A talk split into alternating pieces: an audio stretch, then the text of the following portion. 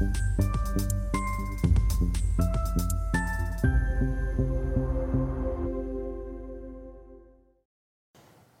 Bonjour, bienvenue sur Investir TV dans notre émission Bourse où les gérants de fonds viennent nous euh, partager leurs convictions, leurs euh, valeurs préférées. Aujourd'hui, c'est Audrey Bacro, gérante chez Indépendance AM que nous recevons. Alors, nous avions déjà reçu euh, William Gons, Charles Poissinet, donc dans la famille Indépendance AM. C'est aujourd'hui donc Audrey. Audrey, bonjour. Bonjour Stéphane. Et eh bien, peut-être deux mots sur votre maison Indépendance AM pour ceux qui n'ont pas vu l'interview de William et Charles. D'accord. Alors moi, je suis euh, co-gérante analyste euh, depuis euh, plus de 10 ans chez Indépendance AM. Donc on est une maison spécialisée dans les small et mid cap historiquement françaises et depuis presque 5 ans européennes. Mhm. On gère actuellement deux fonds ouverts et deux fonds fermés. Et donc on a une, une approche, une stratégie d'investissement unique qui est une approche quality value, donc qui consiste à sélectionner et investir que dans des sociétés en croissance euh, rentable, mhm. mais qui sont euh, faiblement valorisés. Donc euh, voilà, quelque part, une anomalie. Et on décline cette stratégie unique sur l'ensemble de, nos fonds, avec donc un biais très small. Et ce qui vous réussit plutôt bien, si on peut dire en modestie. oui, des performances historiques plutôt, plutôt correctes. Parfait. Alors, bah, vous avez illustré ça avec trois valeurs aujourd'hui. Donc, la première, c'est de l'emballage alimentaire, un spécialiste d'emballage alimentaire, c'est Guilin. Donc, c'est Guilin, groupe Guilin, donc, qui est une société familiale française. qui a été créée en 72 par François Guilin et aujourd'hui c'est depuis quelques fils qui a repris. Sa fille Sophie Guilin, ouais, Sophie Guilin, donc euh, c'est une société qui euh, est spécialiste des emballages euh, alimentaires, donc historiquement des emballages plastiques, des barquettes plastiques à destination des métiers de bouche, essentiellement donc pour la GMS, l'emballage de produits frais, de fruits et légumes et aussi de, viande. Donc c'est 95% de l'activité et 5% d'activité ce sont du matériel donc euh, matériel, machines de scellage alimentaire mhm. ou euh, des chariots de remise euh, à température plutôt destinés aux, collectivités. alors c'est une société qu'on détient depuis longtemps dans, le Fonds France hein, et dans, l'ensemble de nos fonds mhm. depuis 2011. il réalise un chiffre d'affaires d'environ 500 millions d'euros pour une capitalisation de 900 millions d'euros. Mhm. Elle euh, répond tout à fait à nos critères euh, d'investissement. C'est une société euh, qui est en, croissance rentable historique. Elle dégage une, marge. Alors, la marge dépend des variations du prix des matières premières, des matières plastiques. Mais une marge qui est plutôt élevée, entre 7,5 et, et 13,5. Ce qui fait quand même que pour un. Ils arrivent à répercuter s'il y a une, augmentation du sourcing Oui, alors il y a toujours un décalage et répercussion des prix. mais globalement, entre 7,5 et 13,5, c'est plutôt une marge élevée quand on se dit que ce n'est qu'un producteur de, barquettes plastiques. En fait, ils produisent des gammes, ils ont euh, plus de 21 000 euh, références produits. Euh, mais leur force n'est pas uniquement de concevoir des, barquettes alimentaires, mmh. mais ils, ont, ils offrent une, vraiment une, une offre de service et de logistique à leurs clients parce que chaque commande passée avant midi peut être livrée dans la journée. D'accord. Donc on voit qu'il y a une notion de service qui fait qu'ils ont des marges relativement euh, élevées. Alors euh, effectivement, donc euh, bon, alors historiquement, c'est très, ce n'est que des emballages plastiques. Euh, donc le prix des matières plastiques et du plastique recyclé qui pèsent de plus en plus dans, la fabrication de leurs produits. Mmh. Euh, le, prix de ces matières a fortement augmenté euh, l'année dernière. Donc il y a eu un retard de répercussion des prix dans leur prix de vente. cette année, on a vu au S1, ils ont récupéré 3 points de marge.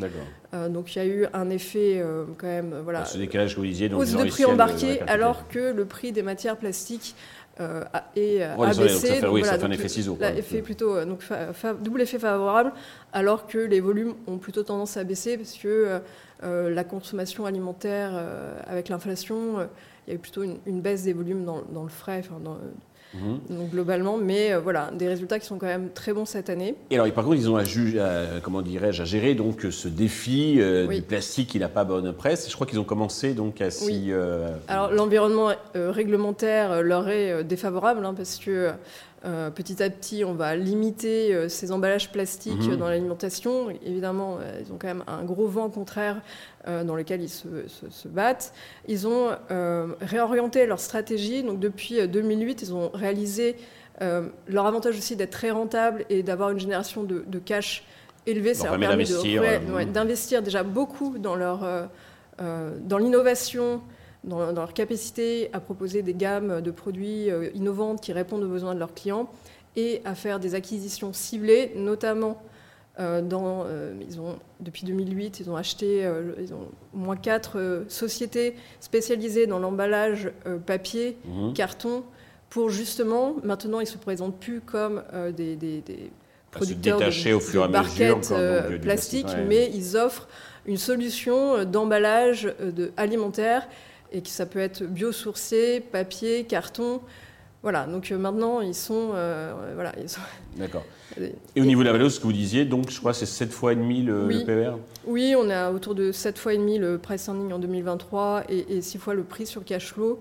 ce qui fait que la valorisation est très raisonnable, l'endettement est très limité. Donc euh, ils arrivent euh, par le, cash que génère leur activité à faire des acquisitions tout en gardant un bilan euh, très très sain. Et on pense que leur capacité à innover, à investir, c'est vraiment un avantage concurrentiel maintenant important pour eux parce que peu d'acteurs vont vouloir se lancer dans le marché de l'emballage. Oui, c'est sûr. ils actuellement, alors que la réglementation est défavorable, alors que eux, justement, ils ont la capacité à investir et justement à se démarquer et à gagner des parts de marché. D'accord. Bon, le plastique ne va pas disparaître du jour au lendemain. Non, justement, on voit que les réglementations, euh, bon, c'est une bataille hein, pour euh, Sophie Guillain, mais euh, voilà, ça met du temps. Il y a un contexte de, protection aussi des aliments sanitaires, en fait, que le plastique permet et le carton, un peu, enfin le papier un peu moins. Oui, bien sûr. C'est quand même plus, plus, pratique. deuxième valeur, c'est une valeur qu'on connaît, c'est Delta Plus, car on reçoit régulièrement le directeur financier Arnaud Danel. Oui, alors euh, Delta Plus, c'est la valeur qu'on détient depuis le plus euh, longtemps en portefeuille, depuis 2006.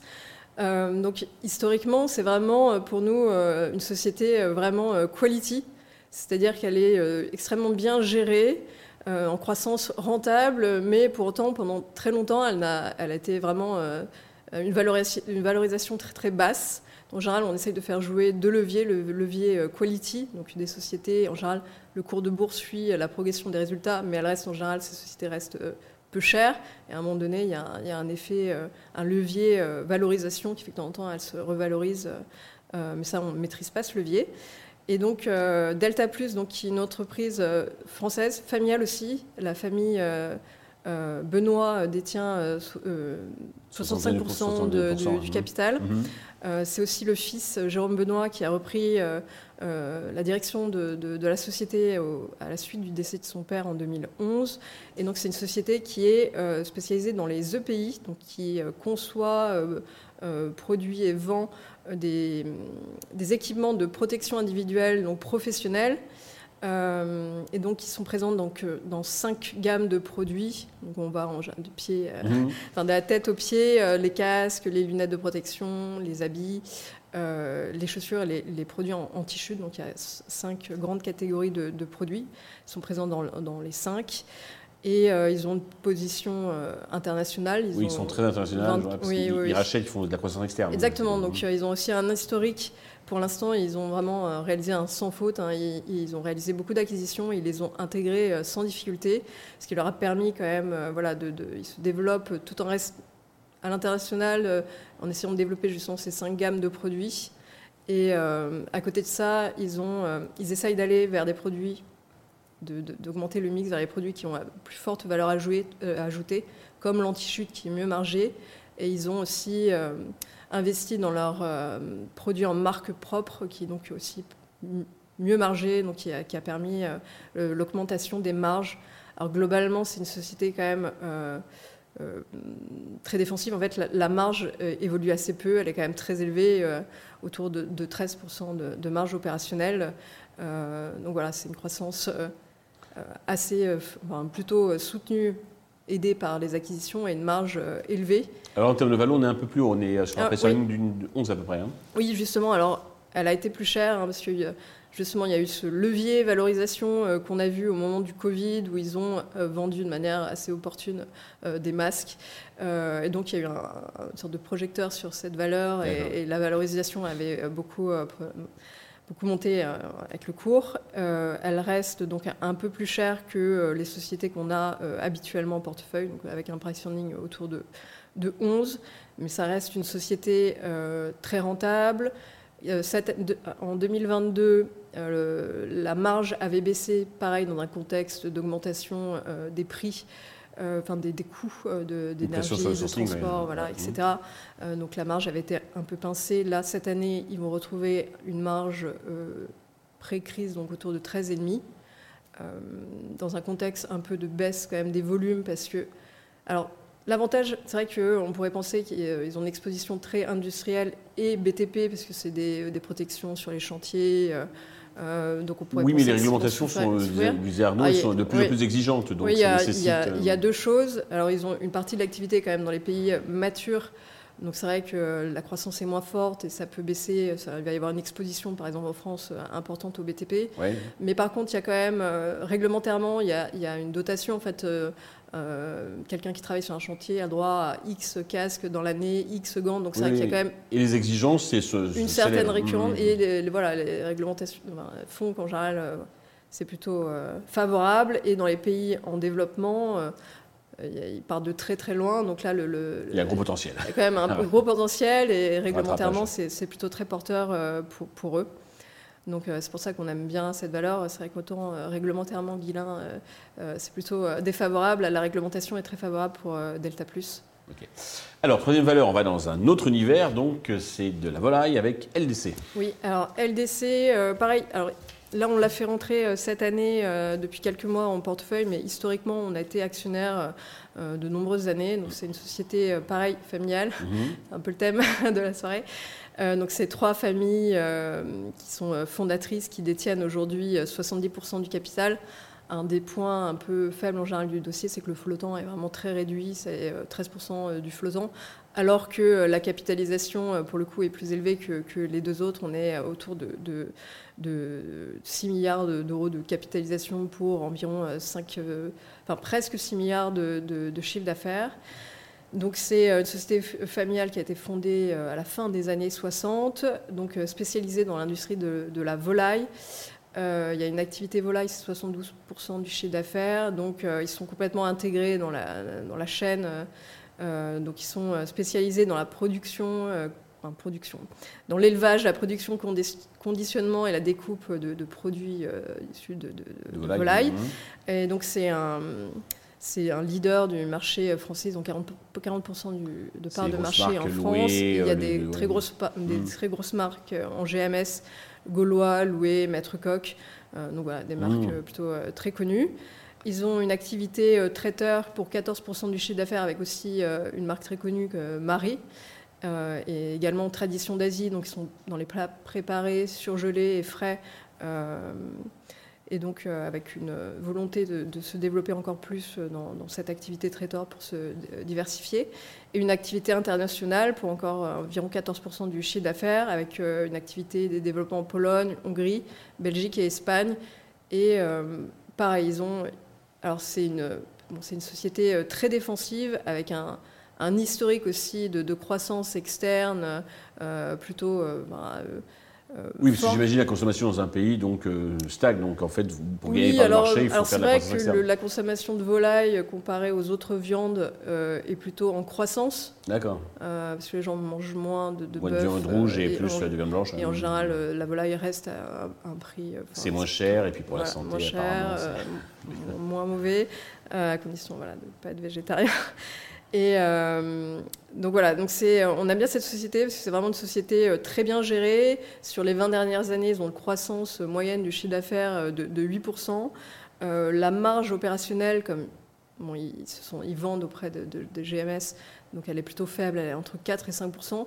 Par contre, l'activité génère beaucoup de cash, donc ils sont en situation de trésorerie positive environ 300 millions d'euros, il me semble, à la fin de l'année dernière. Mhm. Donc ça leur permet de faire des acquisitions, d'investir énormément dans leur production vraiment une des, forces aussi de, LDC, c'est de, vraiment d'investir beaucoup dans leur outil de production pour être vraiment très productif mmh. et pouvoir notamment, parce que c'est aussi de leur ambition, c'est pouvoir récupérer les importations de volailles qui viennent en général euh, des pays euh, à bas coût. Mhm. Donc, euh, petit à petit, ils y arrivent. Et donc d'être très productif et donc voilà, en plus de gagner des parts de marché et d'être un, acteur incontournable aujourd'hui, surtout en France. et en termes de valeur, vous disiez que vous sembliez dire que c'était un peu cher? Alors en, valorisation, la valorisation a un peu monté. C'est vrai que depuis le début, enfin, ils ont euh, publié en 2022 de, très bons résultats et cette année encore, on, aura encore un très bon cru, une très bonne année. Ils arrivent à répercuter euh, des revalorisations tarifaires. C'est peut-être le faible flottant, 13%, qui est assez faible. Pour Alors voilà, je pense que c'est une des problématiques qui fait que la, société est quand même pas très chère. On est autour de 5 fois le cash flow et 9 fois le price earning, ce qui est quand même plutôt euh, raisonnable sans prendre en compte les, une trésorerie quand même assez importante. Mhm. Euh, mais bon, ça reste. Euh, enfin, ils sont euh, éleveurs, producteurs de, volailles, donc c'est vrai que c'est un secteur qui ne plaît pas forcément à tout le monde. Oui. Et avec un, mais c'est une valeur sûre, il y a beaucoup de gens qui. Voilà, limité, mais ça reste une valeur, une valeur vraiment défensive. C'est de l'alimentation, donc c'est vrai que même s'il peut y avoir des, baisses un peu de volume, en général, ce n'est pas, pas, une société cyclique, il y aurait quand même une bonne résistante. Et puis dans le contexte inflationniste, pour, pour s'alimenter, c'est vrai que... Euh, voilà, et puis ils ont toujours des guidances qu'ils arrivent à atteindre. Ils ont donné une guidance horizon 2026 d'atteindre 7 milliards d'euros de chiffre d'affaires. Là, ils vont faire à peu près 6 euh, cette année. Donc euh, aussi par le biais d'acquisition, évidemment. Donc, mmh. donc vraiment, en général, c'est vraiment une société... très bien gérée, qui génère du cash, rentable. Et, et c'est vrai que dans un contexte un peu euh, instable, avec un peu de visibilité, euh, ça reste une valeur un peu de fonds de portefeuille. Fonds de portefeuille, exactement. Ok. D'une manière plus générale, comment vous voyez bah, les perspectives Alors pas sur la fin de l'année puisqu'on y est déjà, mais sur bah, le, premier semestre 2024. Alors on n'aime pas trop faire de, prévisions et globalement on ne fait pas du tout de, momentum et on est toujours investi à 100%, 100 dans nos portefeuilles. Mhm. Alors euh, nous, évidemment, on, on constate, puisqu'on est nous, on est orienté très small et mid cap, donc on peut parler que de ça. Euh, c'est vrai que depuis ces cinq dernières années, il y a quand même euh, une sous-performance importante. Sur ce compartiment de la côte Sur ce compartiment, et d'autant plus ces deux dernières années. Euh, là, c'est vrai qu'on voit que le, le, CAC 40, à la fin du mois d'octobre, était à plus 8. Le, le CAC Mid and Small à moins 6 et le CAC Small à, à moins 16 avec en plus des écarts de valorisation euh, d'environ 30% entre euh, euh, les, valeurs small et les valeurs du CAC 40, alors que nous, déjà dans, donc vous savez comme moi qu'en général ce genre de donc est, corrigé et vous, voyez quand la correction Alors justement on n'en sait rien. C'est vrai que l'environnement est pas très favorable du moment où on va voir un peu l'arrêt de la hausse des taux ou l'inflation qui va un peu se calmer. On pense Actuellement, le, marché, euh, parce qu'on avait encore une étude ce matin, euh, euh, si on regarde le prix sur l'actif net, mhm. le marché valorise la, crise à peu près au même niveau que mars 2008, en plein milieu de la crise des subprimes. Est-ce qu'on va vraiment avoir mhm. cette, cette, ampleur de crise? Pour l'instant, on n'en sait rien. Mhm. Donc, on pense voilà, qu'il peut y avoir quand même un rattrapage une remontée sur toutes ces valeurs small et, dans le doute, euh, on préfère être investi, mais c'est toujours le cas. Audrey, merci d'être venu nous partager votre euh, expertise et vos connaissances. Merci à tous de nous avoir suivis. Je vous donne rendez-vous très vite sur Investor TV avec un autre invité donc dans notre émission Bourse.